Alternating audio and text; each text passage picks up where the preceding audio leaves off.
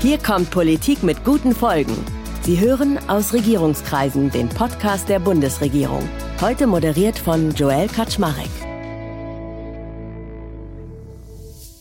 Ahoi aus Berlin. Mein Name ist Joel Kaczmarek. Ich bin Medienunternehmer und als Ihr Gastgeber nehme ich Sie heute mit unter Deck in den Maschinenraum der Bundesregierung. Denn das ist unser Anspruch bei Ausregierungskreisen, Ihnen einen Eindruck von der echten politischen Arbeit der Regierung zu vermitteln und dabei auch noch etwas zu den zentralen Themen der einzelnen Regierungsbereiche zu lernen. Und heute haben wir einen echten Brocken vor der Brust. Es geht dieses Mal um Wohnen, Stadtentwicklung und Bauwesen. Wir werden über bezahlbares Wohnen sprechen, ein Thema, das uns ja praktisch alle betrifft. Und es wird genauso darum gehen, wie der Bau dieses Wohnraums ebenso bezahlbar möglich ist. Vor allem, wie sieht der Wohnungsbau der Zukunft denn eigentlich aus? Insbesondere vor dem Hintergrund, dass in der Baubranche riesige CO2-Emittenten schlummern. Also wird uns heute auch das klimaangepasste Bauen beschäftigen. Und wer die Medien aufmerksam verfolgt, weiß, dass Deutschland beim Thema bezahlbarer Wohnraum gerade einen unglaublichen Druck hat.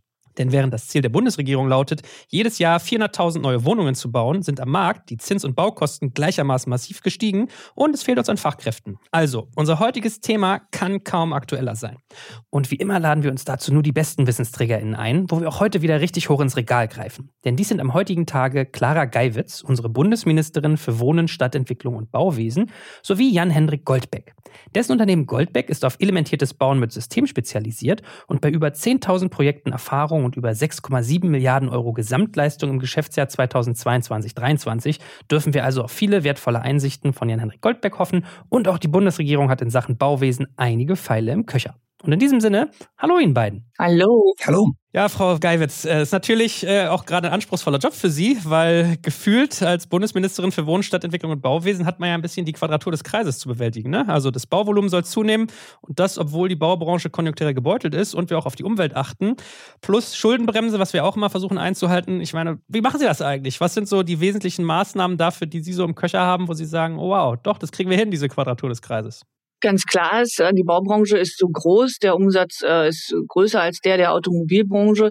Das heißt, wenn wir jetzt so einen Zinssprung zum Beispiel haben, dann können wir da nicht staatlich gegensteuern und einfach die Zinsen runter subventionieren sondern wir müssen punktuelle Förderprogramme machen für junge Familien zum Beispiel, die sich ein Haus äh, leisten wollen oder zum Umbau von nicht mehr benötigten Büroimmobilien in Richtung äh, Wohnung.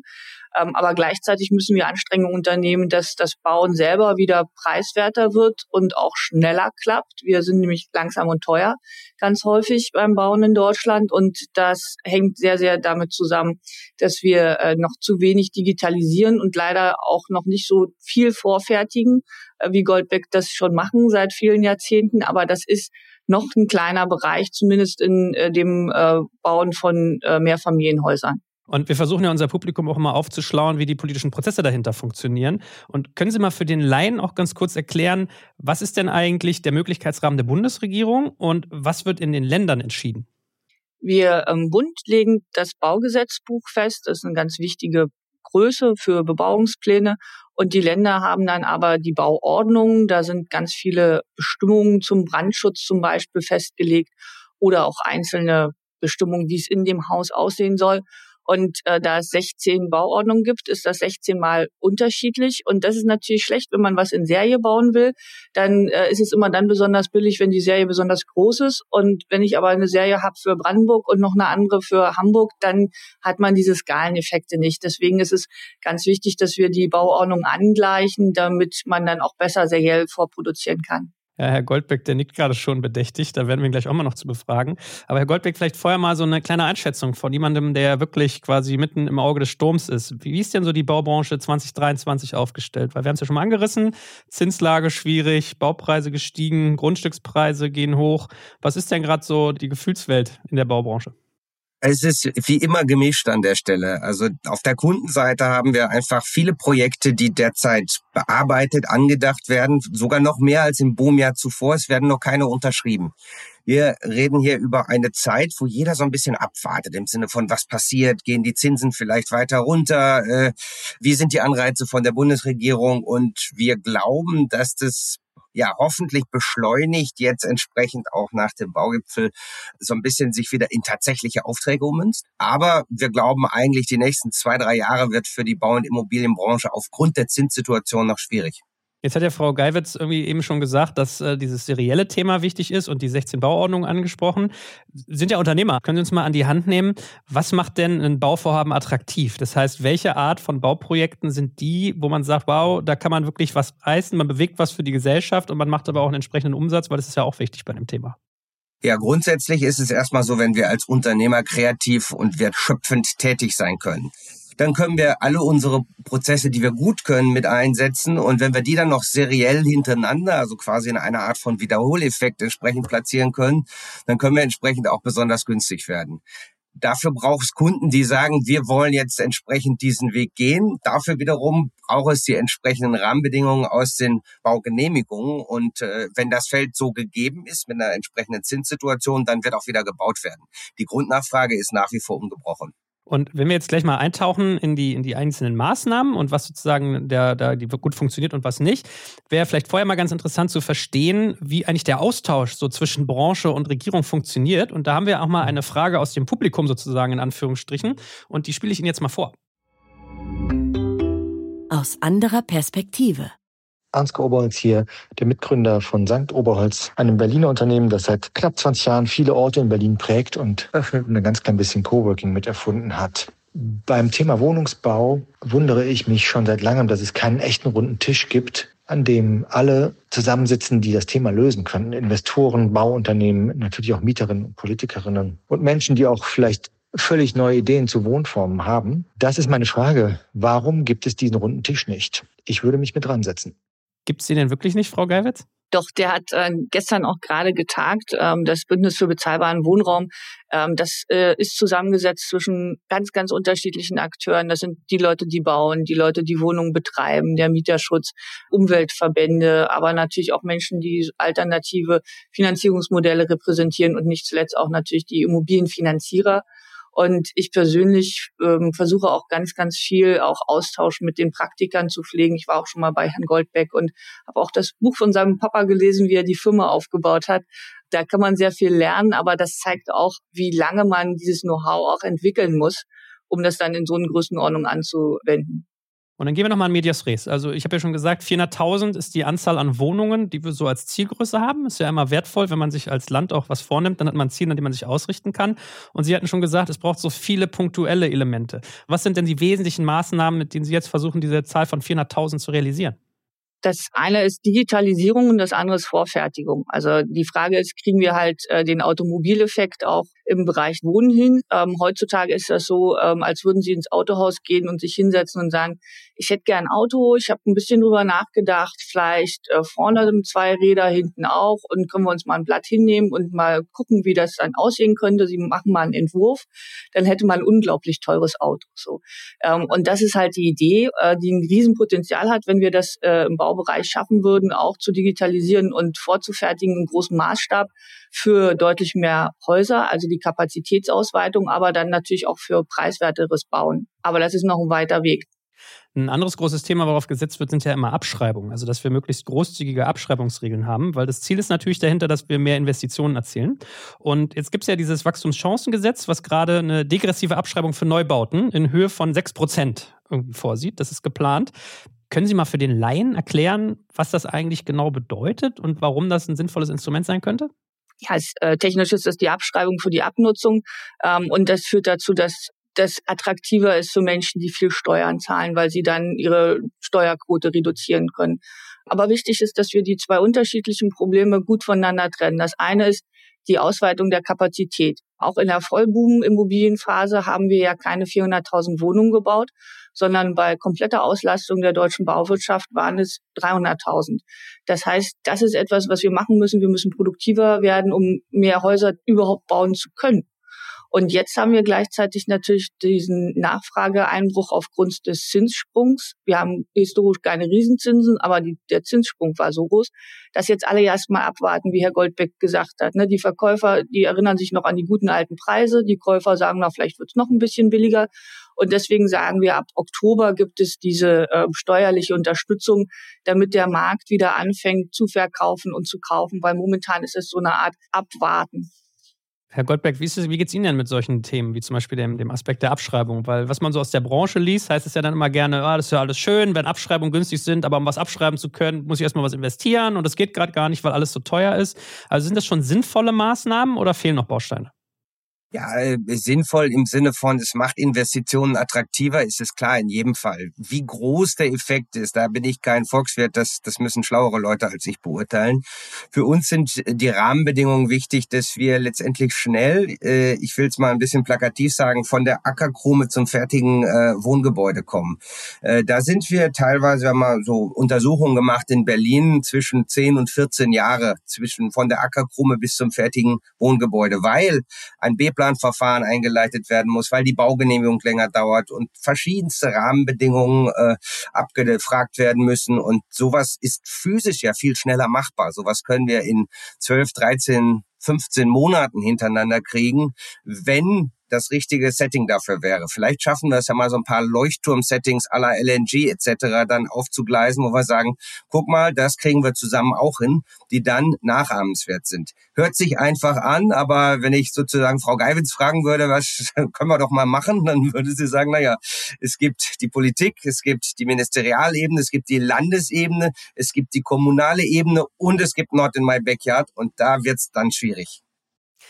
Frau Geiwitz, wie ist es denn eigentlich? Ich habe gelesen, Sie waren ja auch äh, mit Rolf Buch, dem Vorstandsvorsitzenden von Deutschlands größten Wohnungskonzern Vonovia, schon äh, auf Events und haben sich dazu ausgetauscht, was denn eigentlich wichtige und sinnvolle Maßnahmen wären. Und ein Thema, was ja auch mal wieder aufkommt, ist, dass wir natürlich das Thema Energie haben, was uns sehr beschäftigt. Also wir versuchen ja vor dem Hintergrund der Klimakrise, dass wir bessere Häuser bauen und qualitativere. Und äh, aus, der, aus der Bauwirtschaft kommen dann halt eher so Forderungen wie, könnten wir nicht mal an der Mehrwertsteuer auf Holz oder auch irgendwie bei Vorgaben etwas senken? Ja? Also können wir zum Beispiel beim Brandschutz Klimaschutz, bei Energievorgaben oder auch bei CO2-Bepreisung anfassen. Wie realistisch sind denn solche Szenarien? Ist das so die richtige Richtung oder ist das irgendwie eher schmerzhaft? Ganz klar ist, wenn wir ähm, klimaneutral sein wollen 2045 und man weiß, dass so eine Heizung locker mal 20 Jahre alt wird, äh, dann müssen wir aufhören, ähm, neue Öl- und Gasheizungen einzubauen. Und deswegen ist es wichtig, dass wir diesen Gebäudebereich jetzt umstellen langsam. Das wird eine Generationenaufgabe sein. Das ist das eine, die Frage, wie heizt sich. Und das andere ist ähm, eine Debatte, ähm, was ist eigentlich aus unserer Sicht äh, ein nachhaltiges Gebäude? Momentan haben wir uns sehr äh, fokussiert auf die Energieeffizienz, also wie viel brauche ich, um das äh, zu beheizen. Und äh, das ist aus meiner Sicht ein zu enger Ansatz, weil wenn Sie ein Haus bauen aus Holz und Leben und einen Innenausbau aus äh, Strohwänden, äh, dann ist das nicht so äh, ganz maximal energieeffizient, aber sie haben unglaublich viel CO2 ähm, der Bauphase gespart, im Gegensatz zu einem Haus aus einer Stahlbetonkonstruktion mit Styroporanwänden, was dann eine super Dämmleistung hat. Und äh, das wollen wir gerne umstellen ähm, weil wir natürlich ähm, wissen, im Baubereich ist ein ganz großer Verbrauch an ähm, Rohstoffen und wir müssen eigentlich perspektivisch nicht nur die Frage des Heizens klären, sondern auch, wie wir eine richtige Kreislaufwirtschaft äh, hinbekommen, dass man aus den alten Goldberghäusern gleich wieder die neuen machen kann. Ähm, und dazu müssen wir das Material möglichst sortenrein in unseren Häusern verbauen, damit man das dann umbauen und nachnutzen kann. Herr Goldberg, Sie nicken bedächtig. Also sehen Sie das ähnlich? Ja, ich muss es so ein bisschen relativieren. Wir wollen natürlich schauen, dass wir jetzt nicht irgendwo äh, das berühmte Kind mit dem Bade ausschütten. Jetzt zu sagen, wir werden eine spezielle Art zu bauen, fördern etc., das greift zu kurz. Wir müssen schauen, dass wir eine Messbarkeit der Nachhaltigkeit über den Lebenszyklus hinbekommen. Das sagte Frau Gawitz auch gerade und äh, dann eine Art von CO2-Preis da drauf tun. Und der Rest ist das Spiel der Kräfte. Ob das nun Holz ist, Stahl ist, Beton ist, das wird auch so ein bisschen die zukünftige Innovationsfähigkeit auf den Materialien zeigen. Wichtig ist ja, dass wir in der Gesamtschau die optimale Vereinbarkeit von Ökologie und Ökonomie hintereinander bekommen. Und apropos Kräfte, die so am Wirken sind, bei Ihnen in der Branche, Herr Goldbeck, ist ja auch gerne mal so, dass das Thema Transformation natürlich intensivst auch äh, fordert von den Unternehmen. Es sind ja im Prinzip die beiden großen D, Digitalisierung und Dekarbonisierung. Also zur Dekarbonisierung können wir gleich noch ein bisschen kommen. Nehmen Sie uns doch mal an die Hand, wie sieht es denn bei der Digitalisierung aus? Ist die Baubranche wirklich noch im Faxzeitalter oder tut sich da was? Naja, wir sind seit 20 Jahren, erzählen wir, wie toll wir digital sein können, aber es ist noch ein langer Weg zu gehen. Weil, äh, wenn ich jetzt mal das Ganze in einer ganz kurzen Form mache, ein, ein digitales Gebäude ist ja zunächst mal digital entworfen als digitaler Zwilling. Und danach kommt aber auch das Nachhalten mit diesem unangenehmen Thema Realität. Das heißt, ich brauche einen zweiten digitalen Zwilling in der Realität. Darüber kriege ich so ein digitales Delta hin und eine Steuerbarkeit in Bezug auf was hätte sein sollen, was ist. Kosten, Zeit und das ist die Basis, wo ich dann auch KI entsprechend applizieren kann. Das ist aber unglaublich kompliziert und bei einem Freestyle immer wieder neu auf einem weißen Blatt Papier bei diesem Ansatz eigentlich kaum zu schaffen. Da sehen wir natürlich auch Vorteile über gewisse systematisierte und elementierte Ansätze, weil die kann ich viel besser digital abbilden. Es ist noch ein langer Weg, aber die Möglichkeiten, die Vorteile, die sind immens in der Zukunft. Und Frau Geiwitz, Digitalisierung geht ja in beide Richtungen das Thema. Da habe ich auch noch mal eine Frage aus dem Volke sozusagen für uns mitgebracht. Aus anderer Perspektive. Hallo, ich bin Julia Pinksmann von Realize Ventures, einem Wagniskapitalgeber für PropTech und Construction Tech. Ich glaube, allen ist klar, dass wir anders bauen müssen als bisher. Für mich zählt hier aber auch der Prozess vor dem eigentlichen Bauen. Im Koalitionsvertrag wurde der digitale Bauantrag festgeschrieben. Wir stellen fest, in den wenigsten Bundesländern ist der digitale Bauantrag heute möglich. Es gibt keine bundesweit einheitlichen Standards. Wie wollen wir überhaupt die Herausforderungen im Wohnungsbau begegnen, wenn wir noch nicht einmal die bürokratischen Hürden abbauen und einen einfachen digitalen Bauantrag hinbekommen? Was muss hier aus Ihrer Sicht dringend geändert werden? Also das eine, was wir im ähm, Bund machen können, ist, dass wir jetzt das Baugesetzbuch novellieren und einen einheitlichen Standard für ähm, die Planung ähm, verankern wollen. Also eine Software, die dann benannt wird und die angewendet werden muss. Und das andere ist in der Tat, äh, die Bauantragstellung ist ja in den Ländern. Und da haben wir das Land Mecklenburg-Vorpommern gewinnen können, ähm, einen Antrag zu erarbeiten, den die anderen Bundesländer nachnutzen können. Das machen immerhin zehn von 16 Bundesländern. Und ähm, das wird dazu führen, dass Ende des Jahres äh, dann 60 Prozent aller Bauämter auch einen digitalen Antrag ähm, verarbeiten können. Und das eine ist natürlich der Vorteil, dass man dann gleich bei der Antragstellung weiß, ist der Antrag vollständig oder fehlt noch was.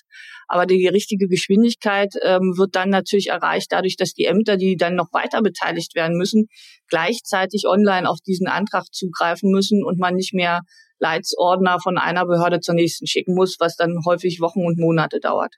So, und wir hangeln uns ja jetzt sukzessive schon durch. Das heißt, wir haben schon mal über erste Maßnahmen gesprochen, wir haben uns die Bauprozesse angeguckt, wir gucken uns die Digitalisierung an.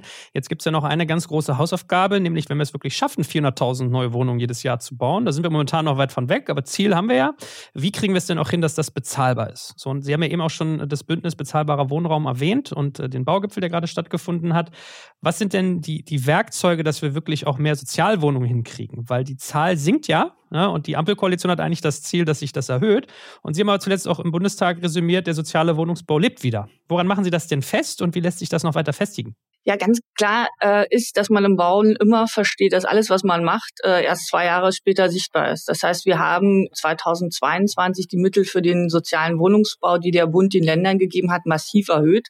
Aber das ist natürlich kein Feenstaub, den ich dann über den Acker streue und dann steht da eine Sozialwohnung. Das heißt, die Gelder, die wir ab 22 innerhalb der nächsten Jahre bis 2027 sind das 18 Milliarden ausgeben. Die werden dann natürlich in den nächsten Jahren dazu führen, dass es wieder deutlich mehr Sozialwohnungen gibt.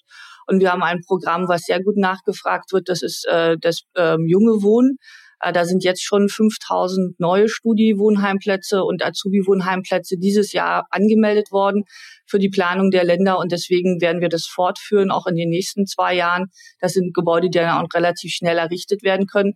Aber wir zahlen natürlich den Preis dafür, dass über äh, viele Jahre zu wenig Sozialwohnungen gefördert wurden. Die fallen nach einer Weile aus der Bindung. Und deswegen ähm, haben wir es jetzt geschafft. Acht Länder haben schon wieder mehr Sozialwohnungen als im Jahr davor. Mein Ziel ist, dass das natürlich dann flächendeckend der Fall ist. Ich meine, die Summe, die wir an Bundesmitteln da reinstecken bis zum Jahr 2027, ist ja auch wirklich astronomisch hoch. 18,15 Milliarden Euro sind für den sozialen Wohnungsbau vorgesehen. Was versprechen Sie sich denn davon? Also hilft da wirklich Geld? Ist, gilt da die alte Regel, viel hilft viel oder braucht es noch mehr? Also wir hatten mal drei Millionen Sozialwohnungen, wir haben jetzt noch eine. Das zeigt, ähm, was wir in den nächsten Jahren kontinuierlich investieren müssen, um die Zahl auch wieder in diese Höhe zu gehen. Aber zwei Millionen Sozialwohnungen, da weiß jeder, das wird ähm, Jahre dauern und eine kontinuierliche Förderung brauchen. Und ja, wenn man ähm, Mieten haben will von sechs Euro, sechs Euro, fünfzig, muss man das staatlich fördern. Das geht bei den heutigen äh, Hausbaupreisen nicht anders. Ähm, und dazu kommt noch ähm, ein Element, was wir entwickeln wollen, nämlich die neue Wohngemeinnützigkeit äh, für Menschen, die sagen, ich möchte gerne in dem Immobilienbereich investieren, aber ich brauche nicht unbedingt eine Rendite. Meine Herr Goldbeck, wie ist denn Ihre Einschätzung? Jetzt bauen Sie natürlich auch viele Büroimmobilien und auch Parkhäuser und Schulen. Also Ihr Spektrum ist ja sehr weit, aber eben auch Wohnungen. Ist denn dieses Traum, dieser Traum vom Eigenheim, vom Wohnbesitz für viele Deutsche noch zu leben? Oder ist das vielleicht auch ein bisschen aus der Zeit gefallen, gerade wenn wir auch ans Thema Klima denken und eben an das Thema Leistbarkeit? Naja, ich glaube, das Hauptthema, worum es hier sich dreht, ist das Thema äh, soziale und kostengünstige Wohnungen. Und da sind wir automatisch im Mehrfamilienhaus, im normalerweise auch im Mietsmehrfamilienhaus. Und da sind die wichtigen Rahmenbedingungen nicht Förderung, das ist sozusagen die Icing on the Cake, das brauchen wir am Ende auch, aber, aber wir müssen ran an die Bebauungspläne. Wir haben in Deutschland Land auf Land ab Bebauungspläne, wo man kostengünstiges Wohnen gar nicht realisieren kann. Da gibt es entsprechende Stellplatzsatzungen, da wird vorgeschrieben, dass man Keller und Tiefgarage braucht, die CO2-Fresser, Preisfresser, Zeitfresser sind und äh, eine Geschossigkeit wird vorgeschrieben, zwei, drei Geschosse, aber am Ende kann ich günstig bauen, nur wenn ich fünf, sechs Geschosse habe. Und das sind all diese Rahmenbedingungen, die ich brauche, damit der Staat dann auch wenig nachfördern muss, weil in sich selber strukturell erstmal ein Quartier günstig gebaut werden kann. Plus neue B-Pläne, dann haben wir da hier ein gewisses Grundmomentum drin. Und ich glaube, darüber kriegen wir diesen Haupthebel am besten hingebogen. Äh, Jetzt haben Sie ja eben schon erzählt, und da können wir ja langsam mal in, in Richtung Ende auch nochmal auf das Thema Umweltschutz, auf Klima schauen, dass sowas wie Tiefgaragen irgendwie CO2-Fresser sind auch. Was ist denn insgesamt so an Fußabdruck in der Baubranche und was kann ich tun, dass sich so etwas reduziert? Also von meiner Perspektive, wir haben natürlich sowohl die Nutzungsphase als auch die äh, Entstehungsphase und da gelten natürlich unterschiedliche Rahmenbedingungen. Äh, man muss es aber ganzheitlich betrachten, ansonsten ist man äh, doch äh, ja einfach zu kleinteilig oder zu kleingeschnitten unterwegs. Wir äh, glauben, dass der richtige Materialmix das das Richtige ist. Also es gibt Fälle, in denen Holz richtig ist, es gibt Fälle, in denen andere Werkstoffe, die traditionellen Werkstoffe Beton und Stahl richtig sind. Wir sehen momentan äh, das größte Momentum äh, bei Startups über die ganze Welt verteilt in diesem wichtigsten Baustoff Beton, weil hier es verschiedene Rahmenbedingungen gibt, wie man CO2 vermeiden und sogar speichern kann. Und das ist ein Baustoff, der ist weltweit anerkannt. Wenn wir das schaffen, dann haben wir natürlich ein ganz großes Thema in den Griff bekommen, wo wir derzeit eben alle noch dran arbeiten müssen. Frau Geiwitz, was sind denn sonst die Werkzeuge der Regierung, die wir einsetzen, um klimafreundlicher neu zu bauen? Das eine ist äh, in unserem Haus, dass wir jetzt die ähm, Wärmeplanung vorantreiben, damit wir in Zukunft bei neuen Bauten auch eine dekarbonisierte Wärmeversorgung vorantreiben können. Dann haben wir auch eine Holzbauinitiative, weil Holz hat natürlich auch noch die wunderbare Eigenschaft, äh, dass es CO2 speichert. Aber ganz richtig ist, wir werden in Zukunft natürlich nicht alles mit Holz äh, bauen können. Da gibt es gar nicht genug zu, sondern äh, wir müssen uns genau mit der Frage beschäftigen, lassen wir zum Beispiel eine CO2-Speicherung zu oder nicht, weil aufgrund des chemikalischen Herstellungsprozesses von äh, Zement man einfach keinen CO2-freien Zement hinkriegt. Man kann den äh, Teil des Wärmeprozesses dekarbonisieren, aber die Chemie selber kann man nicht austricksen. Und äh, deswegen ist das, was Herr Goldbeck sagt, CO2-Speicherung ganz, ganz wichtig, nicht nur für diese Branche. Und wenn wir an der Stelle nochmal zurückdenken an die großen Entwickler, ja, diejenigen, die die Projekte bauen, da kommt ja durchaus so dieses Feedback, dass die Regierung ja sehr stark auf einen neuen Gebäudestandard setzt. Der nennt sich EH40. Das heißt, neue Gebäude dürfen dann nur noch 40 Prozent der Primärenergie eines im festgelegten Referenzgebäudes verbrauchen. Also man kann sich so vorstellen, ich lebe quasi eine Referenz und sage, alles, was neu gebaut wird, darf nur 40 Prozent dieser Vorlage haben. Und dann kam ja so das Feedback aus der Wirtschaft, naja, äh, das steigert die Baukosten wahrscheinlich um 10 Prozent, wenn wir solche Dinge umsetzen. Das heißt, die Frage, die sich stellt, ist, inwieweit konterkarieren sich denn teilweise Klimamaßnahmen und günstiges Bauen auch im Sinne des, des sozialen Bereiches gegenseitig? Also wir haben gestern gesagt, wir äh, setzen EH 40 aus und machen das nicht. Ähm, das ist natürlich noch wäre eine weitere Kostensteigerung, die gerade nicht äh, ratsam ist. Aber ich glaube auch ehrlich gesagt, dass der technische Ansatz, dass man sich nur auf die Energieeffizienz konzentriert, verkürzt ist, weil wenn Sie ein Haus ganz stark dämmen, dann müssen Sie auch die Lüftung anders machen, man braucht eine Passivbelüftung. Das heißt, wir haben eine, uns eine sehr technisch, hochtechnische Variante gegeben, Häuser zu bauen. Und ich glaube, wenn wir ein bisschen Low-Tech-Ansätze äh, nehmen, wenn wir nachhaltige Materialien oder recycelte Materialien nehmen, dann können wir äh, die gleiche Menge CO2 oder sogar mehr sparen.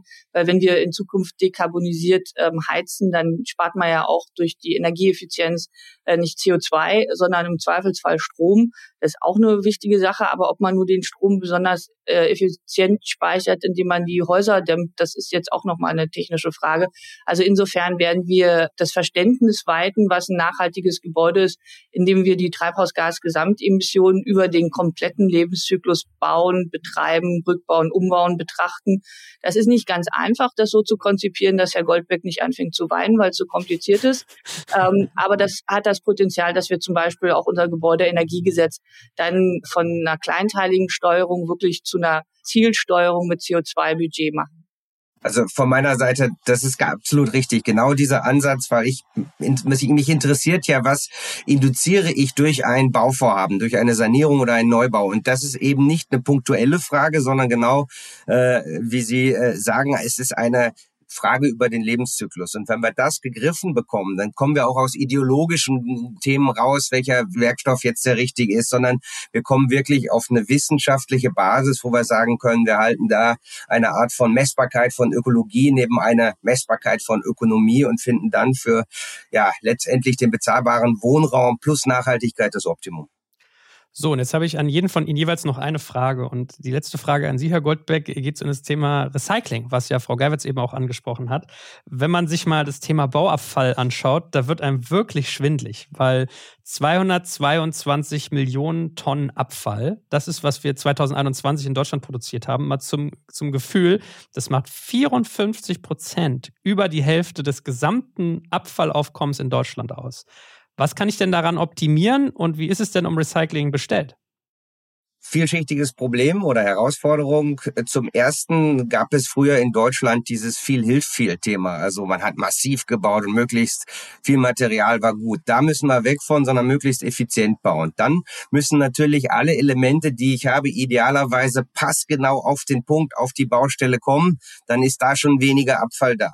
Wenn ich dann wirklich um das Recycling-Thema rede, dann muss ich natürlich Häuser heute so konzipieren, dass wenn ich sie in 20, 30, 50 Jahren umnutze, nutze oder sogar abreiße, dass ich dann die Materialien sinnvoll sortenrein trennen kann und idealerweise wieder verwerten kann. Das ist auf der einen Seite eine physikalische Frage aber auf der anderen Seite auch eine Genehmigungsfrage. Und das äh, brauchen wir das zusammen, das richtige Setup dafür. Und dann wird das zumindest über die Folgegenerationen einen sehr positiven Einfluss haben.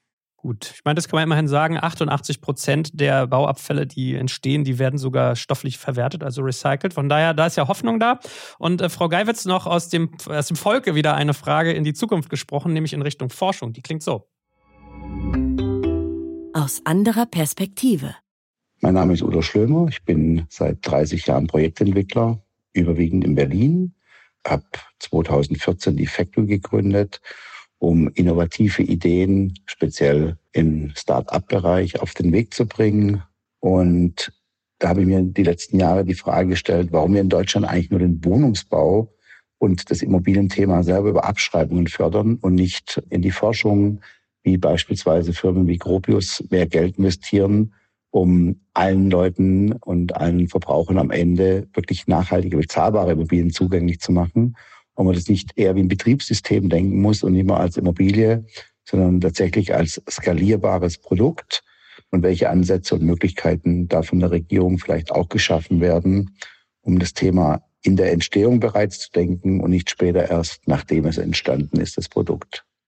Ja, die erwähnte Firma Gropius ist ja ein ähm, Anbieter auch von seriellem Holzbau. Insofern alles, was wir über die Holzbauinitiative machen oder auch durch die Unterstützung der Geschäftsstelle für serielles und modulares äh, Bauen, äh, die wir jetzt eingerichtet haben, hilft natürlich. Ähm, das andere Thema ist, dass wir in den letzten Jahren aus meiner Sicht zu wenig investiert haben in die Bauforschung. Wenn man sich anschaut, was äh, die Bauwirtschaft für einen riesigen Anteil an der Gesamtwirtschaft in Deutschland hat, ist eigentlich nicht verständlich, warum wir in den letzten Jahrzehnten so wenig in die Bauforschung investiert haben, weil wir da riesige Potenziale haben und deswegen haben wir jetzt bei uns im Bauministerium das äh, deutlich aufgestockt, die Mittel für ähm, den Zukunftsbereich Forschung im Bauwesen, weil wir insbesondere natürlich entwickeln äh, müssen ähm, neue und alternative Materialien, CO2-Speicherung, aber natürlich auch die ganze Frage Digitalisierung und Vorfertigung vorantreiben. Man muss allerdings wissen, dass die Baubranche überwiegend sehr kleinteilig ist, so dass es für sie in der Anwendung auch sehr schwierig ist, äh, große Forschungsvorhaben selber zu machen. Das heißt, wir müssen vor allen Dingen als Staat hier anwendungsorientierte Forschung betreiben, die wirklich ganz schnell dann auch den Weg auf die Baustelle findet, weil äh, wir das brauchen, um überhaupt die Produktivität ähm, deutlich zu steigern. Wenn wir von 300.000 Wohnungen auf 400.000 Wohnungen kommen wollen, dann bräuchte man ja eigentlich bei konventioneller Bauweise 33 Prozent mehr Mitarbeiter. Das ist natürlich angesichts der Fachkräftesituation überhaupt nicht vorstellbar. Das heißt, wir müssen die Produktivität steigern. Das geht durch Vorfertigung, aber natürlich auch durch Digitalisierung und neue Materialien. Alles klar, das war heute also unser bunter Ritt durch das Bau- und Wohnungswesen und wir bauen darauf, haha, kleiner Wortwitz zum Schluss, dass sich so manche der heutigen Hypothesen bewahrheiten und wir in Deutschland zu günstigeren und vor allem nachhaltigeren Gebäuden kommen. Vielen Dank an Clara Geiwitz, unsere Bundesministerin für Wohnen, Stadtentwicklung und Bauwesen und an Jan-Hendrik Goldbeck vom Unternehmen Goldbeck. Gemeinsam haben wir einen Eindruck aus dem Maschinenraum der Bundesregierung vermittelt und auch ein wenig in die Zukunft geschaut. Ich bin Joe Kaczmarek und freue mich schon aufs nächste Mal mit Ihnen. Bis dahin, allzeit gute Fahrt und bleiben Sie gesund. Das war aus Regierungskreisen. Mehr Informationen und viele andere Themen finden Sie auf bundesregierung.de und auf unseren Social-Media-Kanälen.